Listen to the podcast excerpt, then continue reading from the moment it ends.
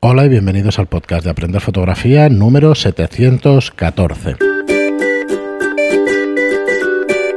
Hola, soy Fran Valverde y con estos podcasts de verano ya sabéis que grabamos por separado. Esta es la presentación de un nuevo capítulo cortito de objetivos sobre objetivos, en este caso el 400 milímetros 2.8. Eh, nada, gracias a Pera de grabar estas píldoras y nos vemos a la vuelta de vacaciones enseguida. Venga, hasta el próximo programa.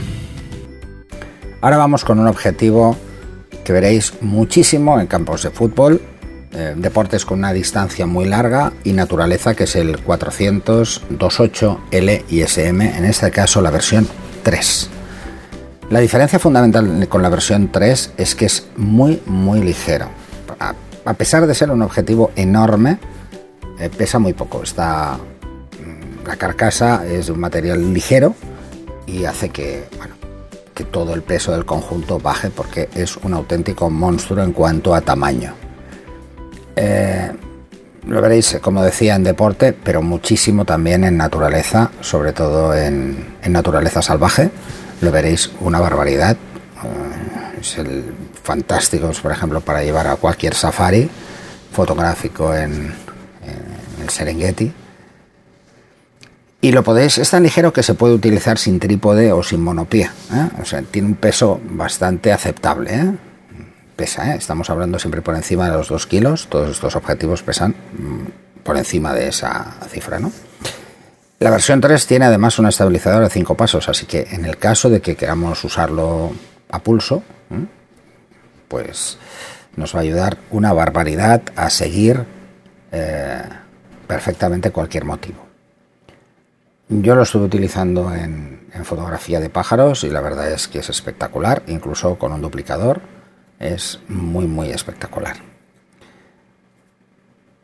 Es, el enfoque es eh, no veloz, lo siguiente es tremendamente rápido, evidentemente está sellado, protegido para el polvo y humedad.